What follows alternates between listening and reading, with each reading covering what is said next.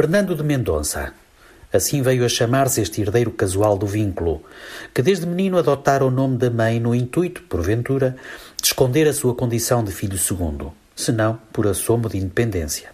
Fernando de Mendonça e a mulher começaram a viver vida larga e desenfadada, queridos do rico e do pobre, as salas sempre cheias, com a melhor fidalgaria do Alto Minho. Caleixes e estufins a cada momento despejavam visitas no pátio, sob o olhar acolhedor de Nossa Senhora, ladeada de São Pedro e São Paulo, arautos da sua pureza. Vinham de longe, até de Amarante e Penafiel, que a Casa Grande tornara-se lugar aprazível de encontro do que havia de mais aristocrático e notável na região. Dona Joana Angélica pôs de parte as marmeladas e passou a fazer versos. Dizia-se que bons versos, à força de martelar as sílabas pelos dedos.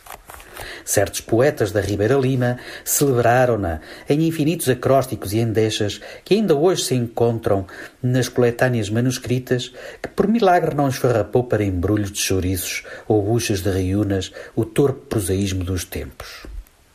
A Casa Grande, com as achegas procedentes da casa do outeiro Mião, viu-se livre a breve termo das dívidas e hipotecas que a oneravam e novamente grandes manadas de vacas e cavalos recriaram com os seus ripanços e tropelias as encostas regadas pelo sol doce das tardes estivais ou frescas ainda do rocio das manhãs.